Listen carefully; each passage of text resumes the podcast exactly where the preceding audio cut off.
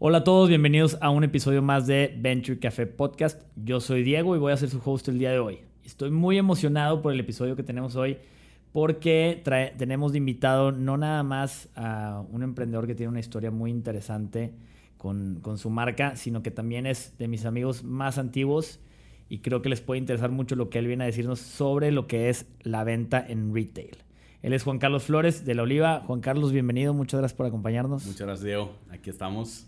Pues bueno, este episodio va a estar muy interesante. Si tú tienes algún producto y estás pensando entrar a retail, si quieres decir que puedes vender en e en Soriana, en City Market, en Ox, en 7-Eleven, este es el episodio para ti, para que aprendas sobre las bases y las realidades sobre entrar a retail.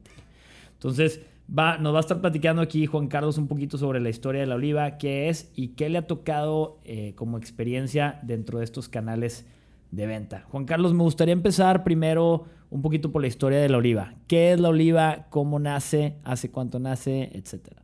Claro que sí, mira, este, muchas gracias por la invitación. Esperemos que, que se vean algo de valor.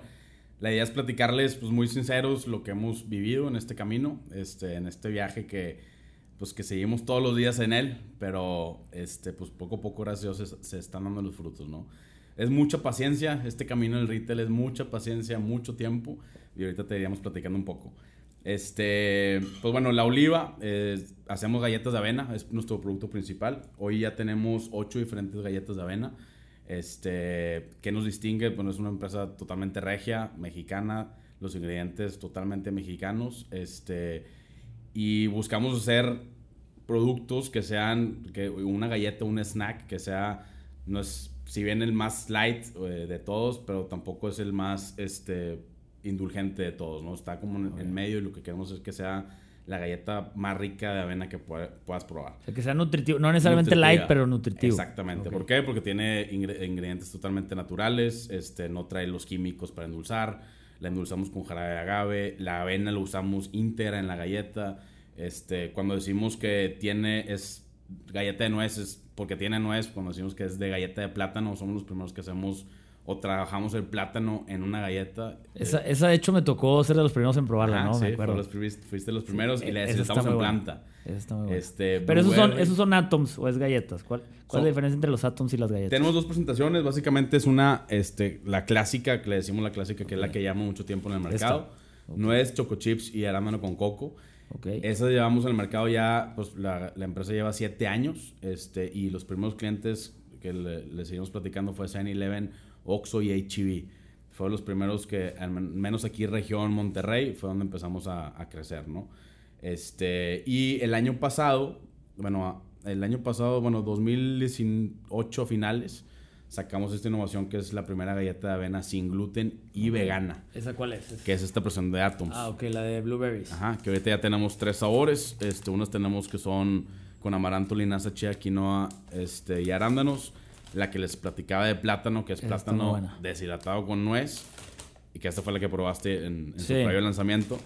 Y el año pasado, bueno, este año, parece el año pasado, pero fue este año, este, en junio, en plena pandemia, sacamos esta que es de blueberry, este, otra que es cacao, no es, no es galleta sabor chocolate, porque si se fijan la mayoría dice sabor chocolate, esta es de Tiene cacao, real. Cacao real y este, otra que aquí, una, un empaque negro un poquito más novedoso, que es también plátano con nuez. Este, Esta, de hecho, no lo tiene todavía ninguna, ningún retail pero ya lo estamos vendiendo en, en otras plataformas como en línea, etcétera. En e-commerce. Sí. Este, a eso nos dedicamos, a sacar productos diferenciados que a la gente le guste, que, que si me voy a comer una, un snack o un desayuno que sea saludable y que sea nutritivo. Nuestro reto más grande es que una, a un niño le guste una galleta de avena. O sea, que prefiera, oye, quiere uno de chocolate, pues que prefiera una de cacao a una Oreo, por ejemplo, que es súper difícil. Sin meterle los kilos de azúcar. Exactamente. La verdad que pues, esas galletas, bueno, de otras marcas, pues es mucha manteca, mucho azúcar. Nosotros nos salimos un poco de eso y nos vamos a lo natural. Este, sin ser, obviamente, la galleta pues light y que no tiene calorías. La gente me dice, ¿las puedo comer en mi dieta? Pues depende de tu dieta, ¿no? Este, Que eso es lo, importante. Eh, Entonces, a ver, con que los empezaron 2013. 2013 empieza el negocio, empieza ventas menudeo, como la, la como debes empezar, ¿no? Baleando tu producto en algunas escuelas, en algunos, pues eran consultorios médicos, en cafeterías, ahí Literalmente tiendas chiquitas. Chiquitas, eran tres paquetes, este, y hasta ahí, eran tres diferentes códigos. Y el primero que nos dio la oportunidad es 7-Eleven, fue nuestro primer cliente pues, de retail, ahorita hablando de retail, fue el primer cliente grande. Empezamos en Monterrey, en algunas tiendas aquí, este, nos, nos abrió las puertas Oxxo y también nos abrió las puertas HB. Eso ya fue 2015. O sea, dos años después. Pues iban, rápido. Sí. ahorita están vendiendo entonces en Oxxo, 7-Eleven, HB. HB, en Walmart, en Soriana, en en el super, allá cadenas son regionales, cadenas al super. ¿En City Market? En City Market no, todavía no, estamos ahorita en proceso este, para entrar con ellos. Eh, cadenas como, les decía, el super, Artelli, en Tamaulipas, Grande, son cadenas regionales que a lo mejor aquí en Monterrey no los conocemos mucho, pero allá tienen muy buena venta, ¿no? Este, y pues esas son prácticamente las, las cadenas, farmacias del ahorro también estamos con ellos. Entonces son son como tres diferentes este, sectores de retail, que es el autoservicios, eh, la conveniencia, que es Oxxo 7-Eleven, y farmacias, que es el que empezamos este año en junio, empezamos en farmacias del ahorro. En... Ya con todos los productos de una gama un poquito más alta, como con chía, linaza. Ya empezaron, ellos quieren la, o sea, las galletas de Atoms, que son las veganas, sin gluten, y es un segmento pues todavía más funcional que, que, las, que a lo mejor lo más comercial que puede ser Oxxo, ¿no? O otros tipos de clientes. Ok. Oye, y a ver, entonces decías, empezaron por 7-Eleven. ¿Empezaron por 7-Eleven porque fueron los primeros que dieron la oportunidad o estratégicamente sí lo planearon? Fueron los primeros que tocamos. Ustedes estaban tirando cartuchos para todas partes. todos lados. eso, es, eso es algo que, que creo que si algo te das cuenta es que es increíble la cantidad de llamadas que haces y cantidad de correos que tienes que tirarle a todos. Y más al principio. El primer retail es el más, el más difícil. ¿Por qué? Porque lo primero que te dice el, comprador del retail es ¿de dónde estás? ¿Dónde vendes? Luego ya es tu carta de presentación exacto, para... Exacto. Entonces, pues el primero es el más difícil y es el, el sí que más te va a costar y es el sí que más tienes que trabajar. Una vez ya estando ahí, si te lo dan, es el que sí que más tienes que trabajar para que casque rápido porque es tu carta de presentación con otros, ¿no? Este, Ya si te ve, ya si te ve la competencia que ya entraste a otro, pues Va a querer también. ¿Por qué yo pues, no? Ajá, exactamente. Y, va a entrar, ¿no? Pero es el primer sí, fue el más difícil. Fue casi un año, un año entero. De hecho, tuvimos dos personas de ventas, este, cazando. Eran tres clientes. No nos queremos, este, también comer todo el mundo. Pero fueron tres clientes los que más insistimos. Unos mandaste correo y algunas llamadas. Pero esos tres clientes era a cazarlos de alguna manera que... primero que nos den la cita que están ocupadísimos. Tienen no, han de recibir mil, mil productos. Interminable de clientes nuevos, este, de proveedores nuevos que quieren entrar. Este, primero que tenga una cita, insiste, insiste, insiste hasta que te la dé. Una vez que te la dé, pues mándale tu, que le guste el producto y mándale cotización y estarle terqueando hasta que te dé una entrada, ¿no? Que sí, sí es complicado. La, más la primera. Pero una vez que sí, este, que de hecho sí nos dijo una, una vez uno de los clientes es, les di entrada por, por lo tercos que son. Neta. Pero, pero eso, eso es la verdad que el, el, vendedor que estaba, que ahorita ya no está con nosotros, pero el vendedor que se metió a 7-Eleven, pues fue la medita que se colgó. La, verdad sí era un cadillito y era... Está, hay, que, hay son los mejores vendedores. Es increíble. Todos los días estarle llamando un correo que no se pierda de vista, o sea, que, que no se olvide de ti el comprador, porque tiene hay compradores que manejan, y más en las cadenas grandes de retail, 250 hasta 300 este, proveedores diferentes. Entonces es impresionante la, la cantidad de, chamba que tienen. Tienes que resaltar tú de alguna manera y obviamente tu carta número uno es tu producto, ¿no? Que es un producto diferenciado, que le guste. Pero como le va a gustar tu producto, le pueden gustar otros 30, 50 más. Entonces, ¿qué más haces para que sea diferenciado tu producto tanto en precio, en, en la capacidad que vea el comprador tuya de reacción también? Oye, yo estoy respaldado por este, pues sabes que ahorita mi capacidad de producción es tanta, pero yo estoy respaldado y tengo este capital que yo, sabes que vas a ver que te va a cumplir y, se siente respaldado un posible crecimiento este, que él mismo pueda ver en su cadena, ¿no? porque, es una parte muy importante y la quiero tocar ahorita más adelante, el tema de no nada más es que te acepten, sino la capacidad instalada que tienes para cumplir con las órdenes de, de compra, ¿no? Sí. Eh, pero eso lo quiero tocar ahorita un poquito más, más adelante. Me gustaría platicar, ok, ya estuvieron terqueando, manda los correos y te dicen, órale, va. ¿Cómo empiezas? ¿Cuáles son los primeros pasos para darte alta como proveedor, para analizar tu tema de precios, etcétera? Sí. Desde el principio, hacerte la pregunta, ¿estás listo? ¿Estás listo para verdad buscarlos? Porque, y el estás listo es hacerte muchas, muchas preguntas y hacer la mayor planeación posible, porque también eso es un aprendizaje. Por más que el planees o sea, te van a salir sorpresas por todos lados. Y más cuando vas empezando en el tema del retail, ¿no? La idea es, este, pues, preguntar y asesorarte lo más que puedas para que sean menos las sorpresas. ¿Por qué estás listo? primero, tu, tu, producto está validado. Ya lo validaste en algún lado. Este, les digo, nosotros empezamos en comedores, en cocinas, en todo. Entonces ya sabes más o menos tu producto, quién lo va a consumir. Y que alguien ya esté dispuesto a pagar. Y que alguien esté dispuesto Tuvimos, a de hecho, una, un episodio de, de, validación de ideas, validación de productos. Y prácticamente no hay nada mejor que una validación que sea que alguien te los empiece a comprar. Exactamente. ¿no? Entonces, y más entrando en una cadena, ¿no? Oye, vamos a poner nuestro primer cliente, nos dice, oye, va, pues ¿dónde lo quieres, no? ¿Dónde lo vamos a dar de alta? Porque también el, el comprador, por toda la carga de trabajo que trae, este, espera asesoría de ti.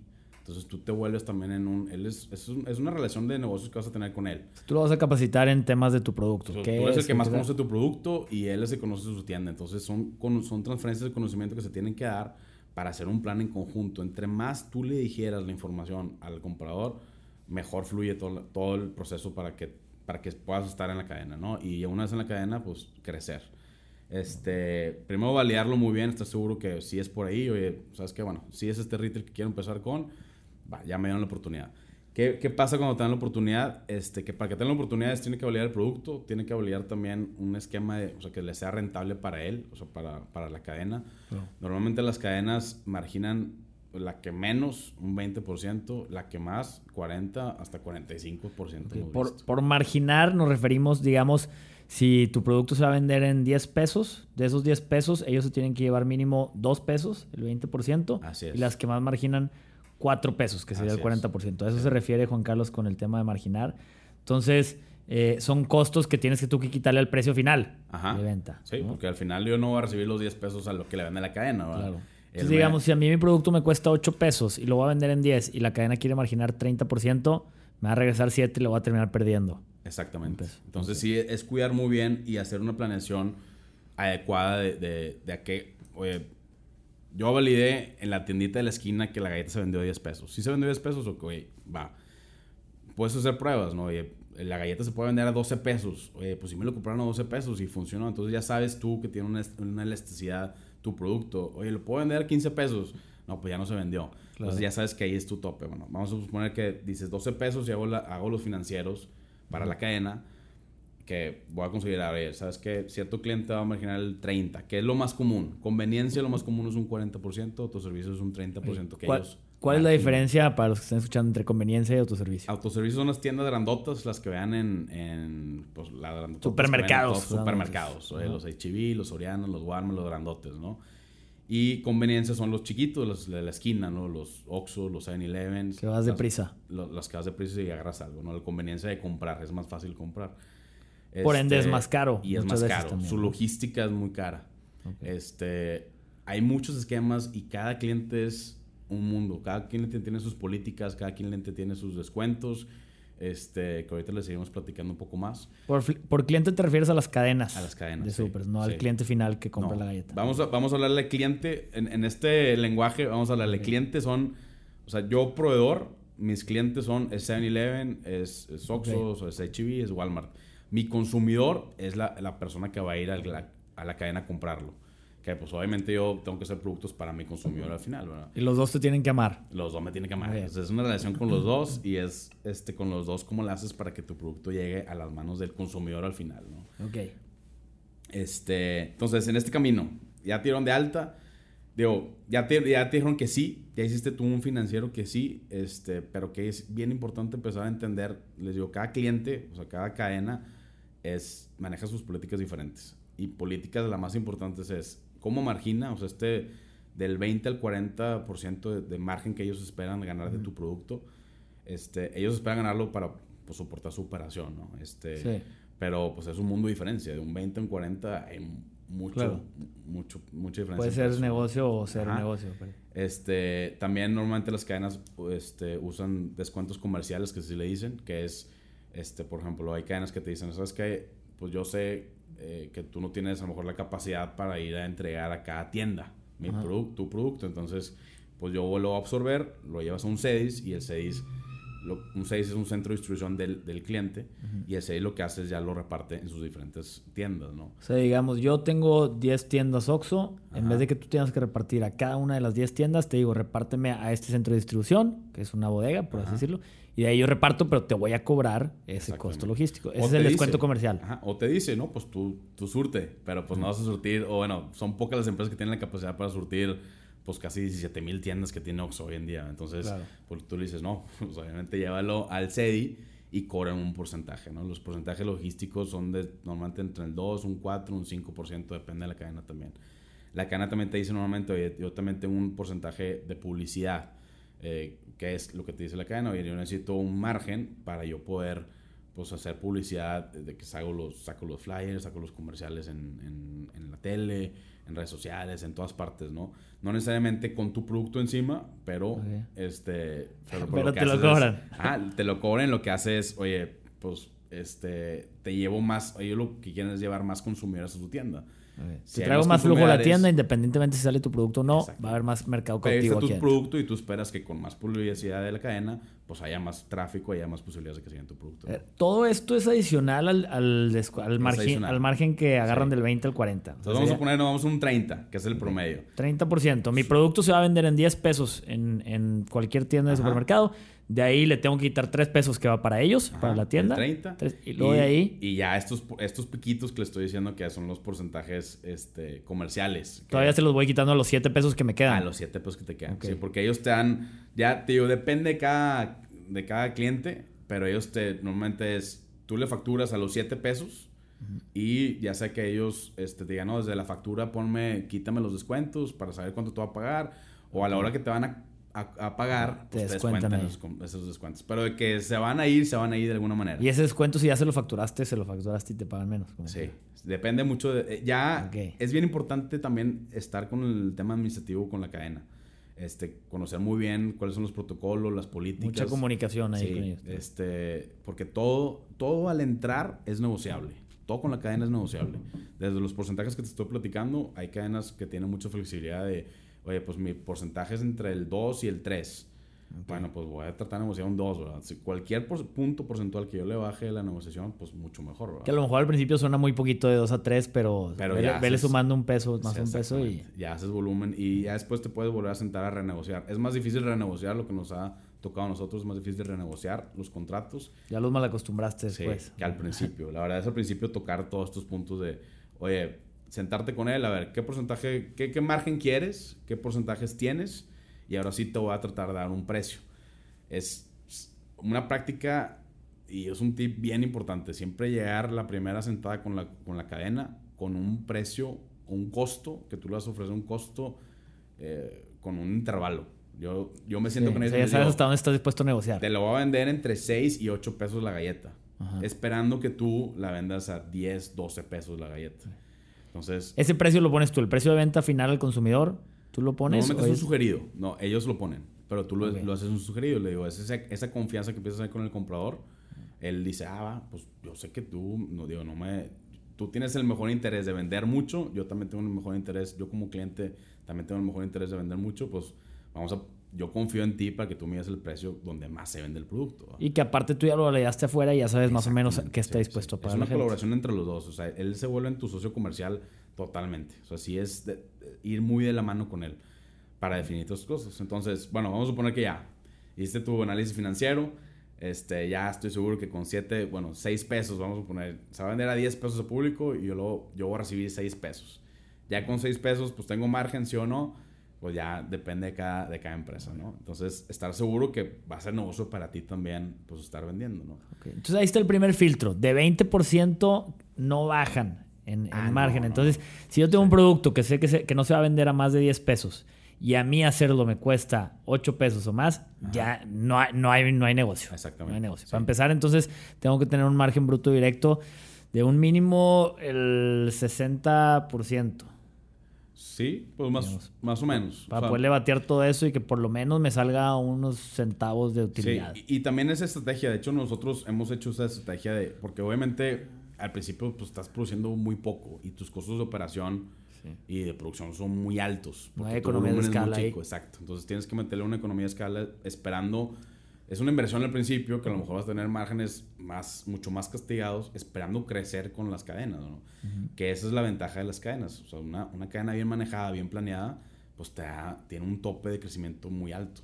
Entonces, este, ese es el que quieres ir pues, buscando esa oportunidad de seguir creciendo y al final tus costos, de ellos te van a demandar más volumen y pues tus costos de operación pues, los vas bajando. Entonces, ese es, ese es, el, es una de las claves porque pues todos pueden vender, sacar un producto carísimo. Sí. Este, y lo van a sacar, pues esta galleta, pues a lo mejor lo puedo sacar en 20 pesos, pero no se va a vender en 20 pesos. Entonces tienes que hacer ese, e, ese análisis completo para ver, pues cuál es tu elasticidad del producto y cómo vas a ir proyectando a 5 años. Proyecta 3, 5 años, oye, unos volúmenes que a mis 3, 5 años, que es la parte ya más de producción, ¿no? A 3 a 5 años espero vender tanto mi costo de producción va a ser tanto y si mi margen al principio era de, de no sé, 10%, pues al ir subiendo mi volumen, conforme vaya creciendo el voy bajando mi producción, pues va subiendo mi margen, ¿no? Si empecé con 10, a lo mejor ya acabo con, a lo mejor con el mismo 10 o un 12, pero bueno, de perdido ya es un volumen mucho más alto, está facturando mucho más. Oye, bueno, entonces ya entraste ahí a, a retail y hace rato tocaste el tema que ahora sí ya quiero ir a la parte de la infraestructura y capacidades. Tocaste el tema de estar mandando correos y estar levantando el teléfono y terquearle. Imagínate Happy Problems, que todo el mundo te diga que sí. Todas las cadenas te dicen que sí. Órale, primera orden de compra. ¿Cómo o, qué tips darías para.? Porque no nada más es que te digan que sí, es tener la capacidad para abastecer órdenes de compra. A, nosotros nos pasó, entramos en una cadena y de repente nos llega el primer pedido y nos llega un pedido. O sea, era una locura. Era la capacidad instalada que yo tenía mensual por tres en Tetecolo y fue imposible. No te puedo dar eso en 15 días. Eso no te lo puedo hacer ni en tres meses. Entonces nos agarró en curva muy cañón y, y, nos quedó un buen aprendizaje ahí de, oye, a ver, es que nunca platicamos de capacidades, de infraestructura. ¿Qué tip le darías a la gente que nos está escuchando o, cómo planear su, su, capacidad para ver a quiénes, cuáles van a ser los clientes a los que le tiene que tirar primero, a lo mejor? Sí, mira, normalmente, y más las cadenas grandes, y, y te pasó a ti en ese caso con la cadena, ellos hay cadenas que sí se puede y cadenas que no se puede, pero normalmente se pueden hacer pruebas piloto. O sea, tú le puedes pedir a una cadena, oye, sabes que no me des de alta en todo, sino dame nomás este, en tus tiendas sectorizadas. Hay unos que te pueden decir, ah, te doy chance hasta en cinco tiendas. O hay otras que, hay un ejemplo, nosotros tenemos una cadena que es nacional, que ahorita llevamos un año completo solamente en Nuevo León. Son 20 tiendas. Entonces, pues la verdad es que ya tenemos muy dominado y es una cadena que pues, es de las más grandes de México que pues obviamente si le decíamos que sí a todo, pues no íbamos a tener, o sea, era mi capacidad instalada por 20 que me iba a demandar, entonces... Aparte de que tu presencia ya la tienes hecha en Nuevo León. Si te vas a otro estado, tienes que meterle publicidad allá, que te conozcan allá y empiezas desde cero. tú tienes un margen de reacción. O sea, tú tuviste un margen a lo mejor de reacción. Oye, pues son tres veces mi capacidad de producción. Pues bueno, si hago esto, esto y esto, a lo mejor lo puedo sacar. Pero si, oye, estamos hablando de 20, 30 veces, no, ahorita no es momento de tomarlo, ¿no? Imposible, hay cosas que sí se salen totalmente de control, hay que irnos poco a poco y las cadenas normalmente tienen esa apertura. Cuando tienen confianza en el producto y, dicen, oye, vale la pena la, la, oportunidad, se puede, se puede negociar también esa parte. Todo es negociable con la cadena, todo. Entonces, oye, ¿sabes qué? Pues no me des de alta a nivel nacional, dame nomás en estas tiendas. ¿Sabes qué? En Monterrey solamente. triple A o quiero, exacto. Quiero, porque también las tiendas ya segmentan sus tipos de tiendas. Hay, hay unas las cadenas donde sí segmentan muy bien por temas socioeconómico, por, por demográficos, tamaño de tienda, por cuánto volumen manejan, etc. Entonces es un plan otra vez. ¿Quién conoce más a la cadena? Pues el comprador. Entonces es acercarte mucho con él para que tengas apertura y tú elaborar un plan con él, que vea tu interés de crecer, de sí, él lo que quiere también es vender, su indicador es vender más, él necesita crecer su categoría, entonces necesita productos y proveedores que pues estén en el mismo canal que él, que es vender más. Entonces, y que vea pues capacidades también del proveedor. Este, dice muchas veces los, porque ves que hay, hay estas expos que se llaman Nantab. Sí, sí, sí, sí, Ahí es una muy buena oportunidad. O sea, si quieren este, acercarse con las cadenas, pues ahí están todas las cadenas. Este año no se pudo por la pandemia, no se tuvo físico, sino se hizo un, como un esquema virtual. Pero es una oportunidad de, de, de como pues hacer la prueba, tú como proveedor. De tocar puertas o... De a ver, a ver qué dice mi producto. Yo con mi producto, yo con mi empaque DOMI, prácticamente, a ver qué dicen de, mi producto. Se sirve este, mucho de retro. Bastante. Ese es del ANTAD, ¿verdad? A-N-T-A-D. ANTAD. normalmente es en el, este, el primer semestre del año. Eh, el, año pasado, hace dos años estuvimos, este año no, por la pandemia. Este, y esperamos pues estar al siguiente para que nos sigan conociendo, ¿no? Pero ahí luego, te das cuenta de la reacción del comprador y ya te das cuenta en qué nivel estás más o menos de producto. Nos, nos pasó en esta cadena, en una cadena comercial muy grande. Aquí tengo, de hecho, eso fue un ejemplo, ¿no? Escuchar al comprador. Nosotros llegamos, oye, tengo estas galletas y la quiero vender en un pack de cuatro pack, este, y, y este es el precio, más o menos aprox, que lo quiero vender, y, y mira, bla, bla, bla, le, le platicas tú, tú como tu plan. Ajá.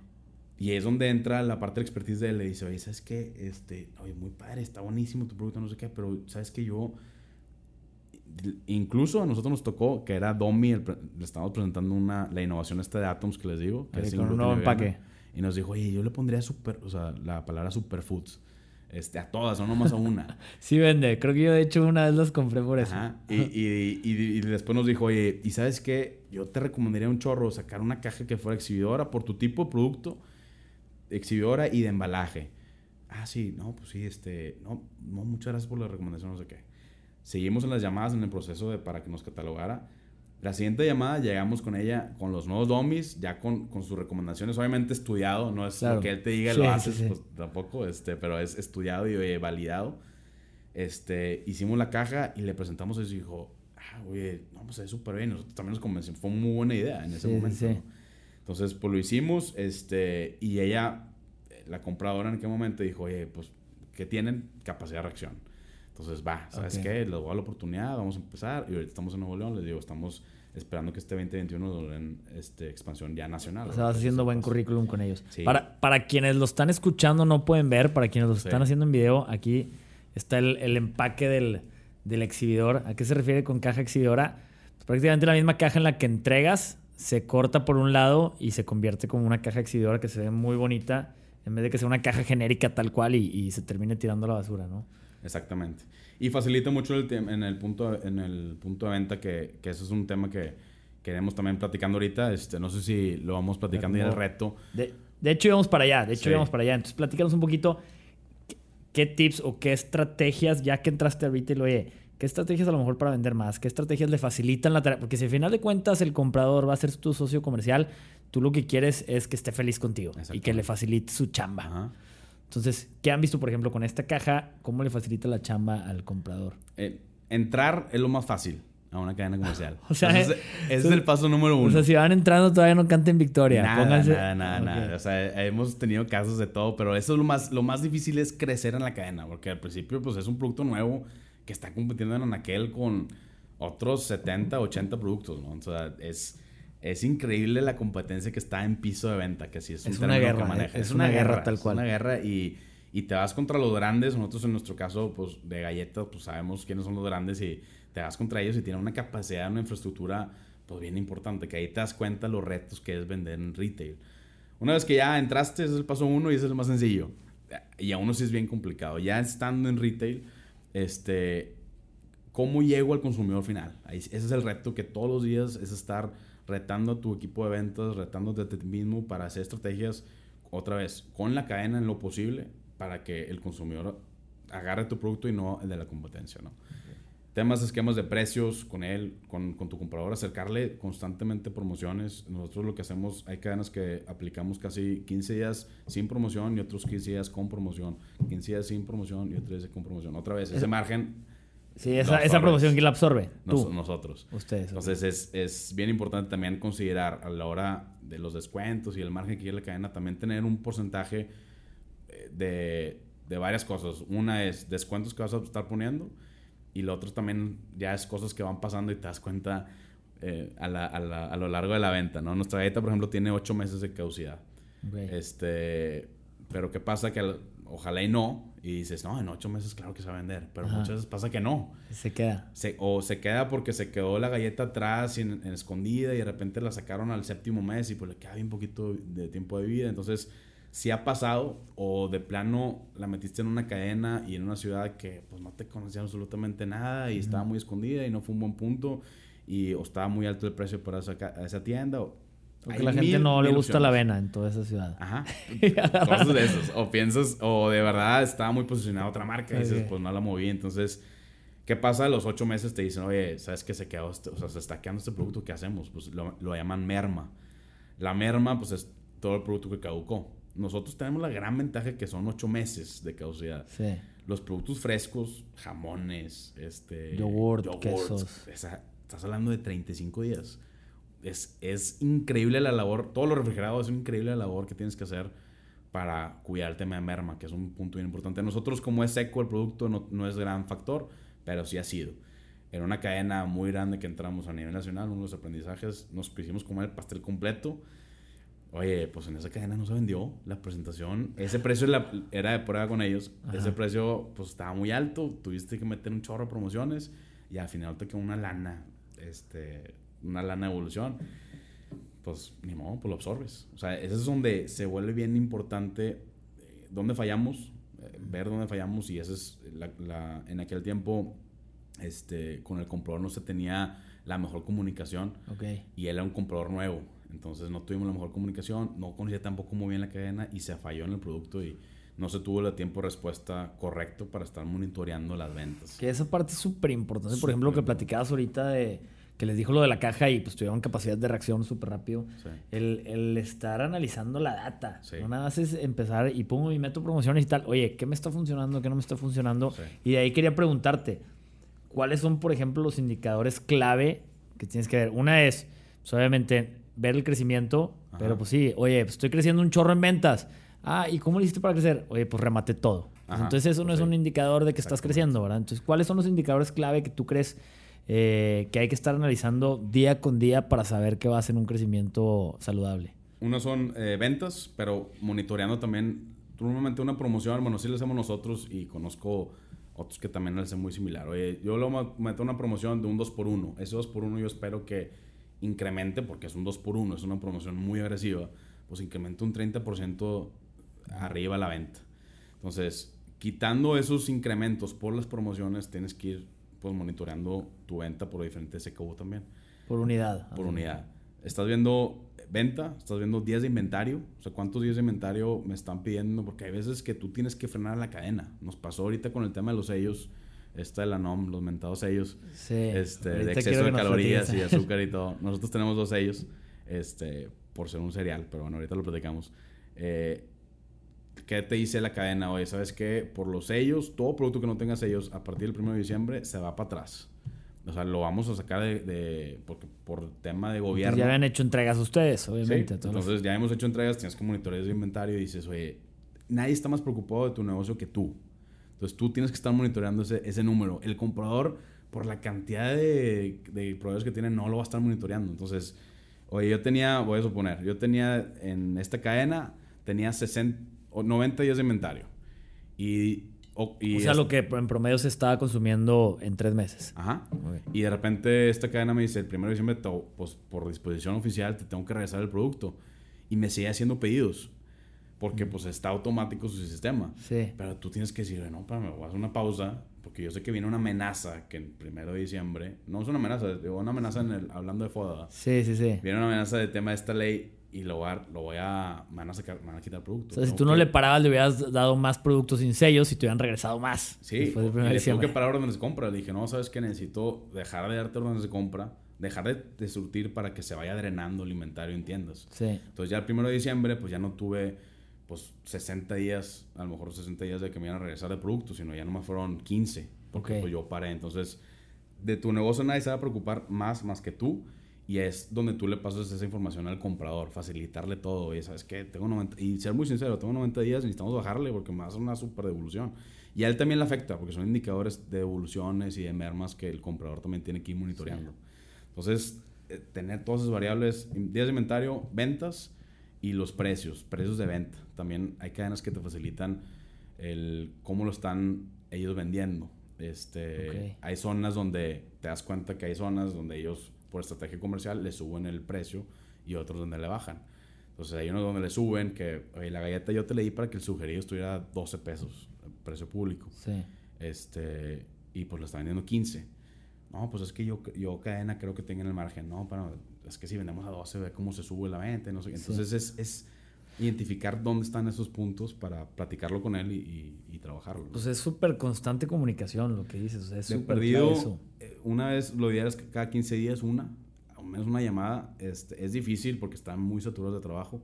Pero perdido una vez al mes que, que, ahí estés con ellos, que le mandes el reporte de ventas, que vean cómo va creciendo oye, yo, sabes que yo, la Oliva, te tengo estas innovaciones para el siguiente año. En cuanto más profesional te vea una planeación y, tema, innovación esencial, ¿no? O sea, que vea, que esté esperando qué más le vas a traer tú esencial para, de innovación para el siguiente año. Ahorita ya en diciembre yo le acerqué a las cadenas lo que tengo pensado posicionar con ellos el primer trimestre. Ok. Y ya ahorita mi innovación, mi pipeline de innovación, yo ya tengo por lo que voy a presentar en junio para meter el el último trimestre. Entonces, esa es la planeación a futuro que tú como, como empresa tienes que ir viendo, este, porque si no te quedas atrás. El mismo producto, el, consumidor hoy más que nunca busca siempre cosas nuevas, cosas diferentes y tú como proveedor tienes que darle eso a la cadena también. Y, esa parte que platicaste de como una transferencia de know-how o transferencia de conocimientos, una tú de tu producto y él de, su tienda y sus, de sus, del consumidor final también, creo que es súper importante eh, ahí el, típico de, pues, al que no habla, Dios no, Dios no lo oye, ¿no? O sea, porque pasa mucho que a lo mejor te da, te da pena hacer preguntas porque sientes que te van a ver bien novato y van a decir, no, hombre, ¿para qué aceptamos a este chavo, este producto? Y, y, pues si no estás preguntando, van a creer que no tienes dudas y, y, no vas a tener nada de esa retroalimentación y comunicación con tu comprador, ¿no? creo que eso, es súper importante, el preguntar sin miedo. Todo esto que estás platicando de que ellos te dijeron, lo de la caja y todo, pues ir y presentar tu producto sin miedo y aceptar la retroalimentación y actuar súper rápido sobre ella. Sí, entre menos preguntes, más caro te va a salir el aprendizaje. O sea, al ratito te va a llegar y te va a salir bien caro el aprendizaje. Entre más preguntas al principio, más data te da a ti para hacer una mejor planeación y que se venda mejor este, tu producto, ¿no? Porque de alguna manera el, el producto pues se tiene que ir de la cadena. O sea, si no fue por el consumidor, fue porque se que te quedó y cuando se te queda es lo más caro, porque todo eso lo tienes que resolver tú. Entonces, ¿qué, ¿qué, estrategias constantemente haces de promociones, combos con otros productos, este, de promotoría? El tema de promotoría es un tema que no hemos platicado, pero... ¿Cómo pues, es el tema de promotoría? Promotores son, es gente que contratas, no sé si han visto en las cadenas este, o en las tiendas, que de repente es la gente que está acomodando producto, ¿no? Que está haciendo que se frontee bien el anaquel y que esté bonito presentado. como el típico que ves entrar de Marinela al Oxxo, así, que está acomodando. Sí, está acomodando. Él es un... Muchos también levantan pedidos, pero también son promotores, si le dices. Gente que está promotoreando o que está impulsando tu producto. A frentearlo, a que asegurarse que tenga inventario en la tienda. Frentearlo es ponerlo hasta enfrente del anaquel, que sea bonito. Sí, que, sea bonito. Este, te das cuenta que es, es una ciencia el tema de promotoría hasta los puntos donde está ubicado. Y ven que normalmente, digo, depende de la tienda, pero las partes de arriba eh, los segmentan como en diferentes zonas. Entonces, tú ves el anaquel de frente y si tiene cinco pisos, pues el piso 3, donde está la visión del consumidor, es la zona caliente, se le dicen. Pues ahí es donde todos quieren estar. Estás a la altura de la vista. Ajá, a la altura de la vista. Y lo abajo, pues no tanto te compran, ni arriba, pues a lo mejor está muy arriba. Entonces es desde ahí se vuelve una ciencia, el tema de promotoría, tener promotores este, que estén muy al tanto de eso, que le sepan y que te ayuden a, en la tienda, en ese campo de batalla, porque es un campo de batalla, pues estás contra Marilena y estás contra estos grandotes que tienen a un promotor casi casi ahí, de base en la tienda, ahí trabaja. Y ahí él está impulsando el producto todo el día. Entonces él tiene como 50 productos, ahí está impulsando en, el refri, en esta naquel, en el otro naquel, está impulsando sus productos. ¿Y cómo defines en qué, en qué espacio de la anaquel estás? Se lo da la, la, tienda. La tienda decide. La cadena te lo da, normalmente es un planograma. Las que más este, sistema tienen ah. eh, son, este, de las más grandes son las que mejor sistema tienen, ¿no? Donde ya te dicen, este es tu spot y ellos comunican ellos como corporativo de la cadena comunican eso a las, a las tiendas. ¿Puedes tú tratar de que te cambien de, sí, spot? pero pues el mejor argumento es cuánto vendes. Okay. Entonces, vendiendo más... Las ventas hablan. las ventas hablan y ellos van a ir subiendo. Este, Si no, es muy difícil. Puedes hacer promociones, ahí es donde haces promociones. Oye, te doy una promoción 2 por 1 pero pues dame momentáneamente al menos, dame un, un frentito más o, o, o, algo haces, ¿no? En corporativo. Como los típicos como locos que arman de repente. Y así. Pero abajo en tienda es donde hay, en esa batalla la que puedes ganar. O sea, ahí con el, te vas con el gerente. ustedes, los que van empezando, por ejemplo, tú que, que vas arrancando con una cadena y tienes relativamente un, número de tiendas controlable, de controlable Te puedes ir a la tienda ahí con el gerente, con el supervisor de piso y a ver, ¿qué dicen de mi producto? ¿Cómo lo ves? que se vea el interés. Que se vea el interés, porque ellos son los que van a ayudar también, ya entienden esa batalla ya a menudeo, arreglar las broncas que tengas ahí. Es una diferencia impresionante. Nosotros antes no teníamos promotoría, metimos promotoría y le tienes que asignar un presupuesto eh, a, tu promotoría, pero no sabes cómo te levanta la venta. O sea, y, y hacer campañas, por ejemplo, de degustación que son las más agresivas, pero pues cuesta... Que ahorita por COVID no se pueden también. No se puede, pero pues te cuesta 600 pesos tener una señorita por día ahí, ¿verdad? Pero no sabes cómo levanta. ¿Y si reditúa? Claro, porque te compran. Si tú estás confiando en tu producto y sabes que es bueno, pues te, te prueban, se lo llevan y van a regresar. Ese es, ese es también donde vas viendo, oye, sabes que yo metí una campaña de degustación y subí un 20%. Pero al mes pasó, ya hacen degustación y del mi promedio que traía. Ya me quedé en un nuevo piso de ahí para arriba. Y así te vas. Pero es, es una inversión. Es inversión, meterle mucha inversión a las cadenas. Así es como vas a crecer y así es como crecen todos. ¿no? Ahí las empresas grandes pues tienen inversiones millonarias en, en, cada cadena, ¿no? Para no, eso. no es solo tener un muy buen producto, no, Este, ayuda bastante, este, ayuda bastante lo que hagas fuera de la cadena, en piso de venta, en redes, en, en otros medios, en que te ven a conocer en otros lados ayuda mucho, este, pero es una batalla que tienes que ganar también ahí en, en, la tienda, ¿no? Ok. Oye, y ahorita que estábamos platicando hace rato del tema de infraestructura y capacidades, pues platicaste del tema de capacidades de abastecer, órdenes de compra, etcétera, pero no platicamos de los flujos. Ajá. digo, una cosa es, pues me piden dos mil piezas y sí tengo la capacidad para entregarlas, pero luego, ¿cómo me pagan? ¿Cómo está el tema de pagos? Sí, es un tema bien importante y te tocó. Sí, y, pues me tocó, sí. No te pagan al siguiente día que haces la factura. Normalmente. Claro, no es una compra de contado. No, es, otra, es otro punto a negociar. A menos este sistema de retail que es conveniencia y, y autoservicios, pues tienen esquemas de pago de 30, 45, 60 hasta 90 días. Y yo conocí unos que hasta 120 días, depende del producto, ¿no? Este, en alimentos, normalmente lo que he visto es de 30, 45, 60 este, es lo que manejan de esquemas de pago. Entonces, pues tú tienes que, eh, tú como, como emprendedor tienes que decir, oye, híjole, lo voy a tener que invertir 50 mil pesos para poder surtir de materia prima y todo.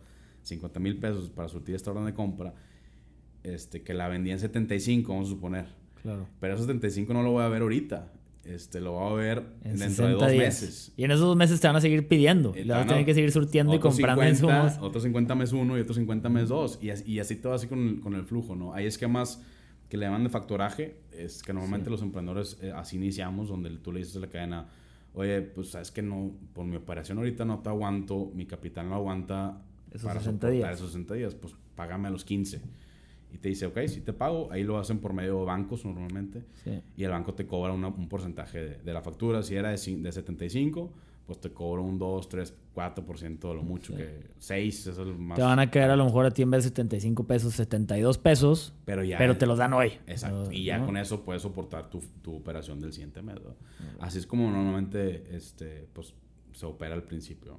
Lo ideal es, pues, esos 2, 3 puntos, pues, poco a poco irte los abonando tu utilidad, ¿verdad? Sí, y si ya tienes el capital, tienes un guardadito, que puedes aguantar ese capital de trabajo, pues ya no hay necesidad de hacer el factoraje. Exactamente, exactamente. Okay. Oye, bueno, pues yo creo que tocamos muchísimos puntos, es mucha información que estoy seguro que a mucha gente de la que está escuchando le sirvió. Digo, vimos algunas cosas por encimita general y algunos específicos, pero creo que un punto de partida eh, muy bueno se, se, platicó en este, en este episodio.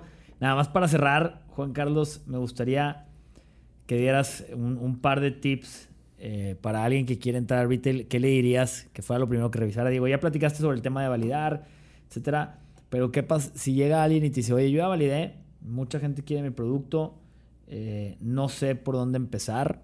¿Qué, ¿Qué tips le dirías? Mira, ¿sabes qué? Arranca por aquí, que es lo más fácil, que, lo más fácil y barato que puedes hacer ahorita como punto de, partida para, empezar a hablar con cadenas, antes de empezar a hablar con cadenas? Mira, la, mejor, de hecho nosotros no lo hicimos y, hemos visto que funciona. Lo mejor sería empezar con una cadena relativamente chica. Estas que les hablaba al principio regionales. Este, Aquí en Monterrey, pues hay cadenas este, que pues no son los grandes monstruos, pero tienen 3, 5, 7 tiendas. Funciona. O sea, es una operación relativamente sencilla, relativamente donde puedes entrar más fácil con él, pero puedes monitorear mucho más tu producto. Y, ese, todo ese conocimiento que, que absorbas de los dos, seis meses o ocho meses que vas a estar con esa cadena, pues te va a servir para dar el siguiente paso a una cadena más grande, ¿no? Para ya con esa cadena más grande empezar a negociar un plan de expansión con ellos. Empezar chico, como les decía, que sea yo, al menos que tengas una infraestructura de producción muy grande, pues ya aviéntate a esas... De que no, dame, si me das nacional, le entro nacional. Porque también les gusta ese tipo de progresos a las cadenas grandes. Pero, pues no, muchos estamos así, ¿no? Entonces, este, empezar chico con cadenas chicas, que son cadenas comerciales, operan como cadena grande, pero pues tienen cinco, tres tiendas, funciona. Empezar a validar tu producto ahí, acercarte con las grandes, acercarte y pedir planes, pues poco a poco de, de crecimiento, que vean que tienes como la agresividad suficiente para crecer o que tienes esa mira a crecer, este, pero quieres empezar con cautela, ¿no? Que, que pues no, nadie te lo va a debatir, ese punto. Este, hacer mucha relación con el comprador, como les dije, es esencial la comunicación con él. Este, y confiar mucho en tu producto, confiar en que, en que sí es la mejor galleta de avena que hay en México, de la más rica. y innovación, innovación. Este, como sabes, yo, hay empresas que se dedican un recurso impresionante a, a, a innovar. Sí. Este, y ese producto de innovación es lo que te va a hacer crecer. Nosotros, en, en bueno, en una cadena en específico, digamos un portafolio de seis códigos, estuvimos tres años. Hace dos años que metimos las, las veganas, por meter las veganas, crecimos las ventas cuatro veces lo que vendíamos con esas tres. Entonces, dices, oye, pues es por ahí, ese es el, el ese es el caminito y empezar a, a, crear más códigos, hacer tu mancha poco a poco más de, en este caso de la oliva, de Tetecolo, que empieces a ver... Abarcar más anaquel, cada vez más espacio. Y más anaquel, y la otra que nosotros estamos pues, trabajando en eso es cómo me salgo también de anaquel, ¿no? Ya estoy en galletas, oye, pero mi tipo de producto también puede ser, pues después puedo estar allá en algo en panes o algo. Ya tienes la, la comunicación con los retailers, ya tienes el canal logístico, la infraestructura. Innovar, innovar, estar innovando, este, que no te paren y, y, pero tener, planear lo posible, porque la verdad es que en este retail se sale mucho de control muchas cosas, pero, pero planear lo más posible accionando. El problema siempre va a haber, el tema es cómo actúas ante esos problemas de manera súper rápido, ¿no? Sí. Va, perfecto. Pues muchas gracias, Juan Carlos. Yo creo que ya con esto cerramos y ya es suficiente información para que los que nos están escuchando empiecen a hacer su plan de negocios para, para, entrar a retail o que definitivamente digan, pues no estoy listo y se empiecen a preparar para estar listos eh, en otra ocasión. Muchas gracias por tu tiempo, eh, por habernos acompañado. Fue de, mucha, de mucho valor esta información. Esperemos que les haya gustado y nos vemos en el próximo episodio. Sale, muchas gracias Diego. Nos vemos, muchas gracias a todos. Okay, all right.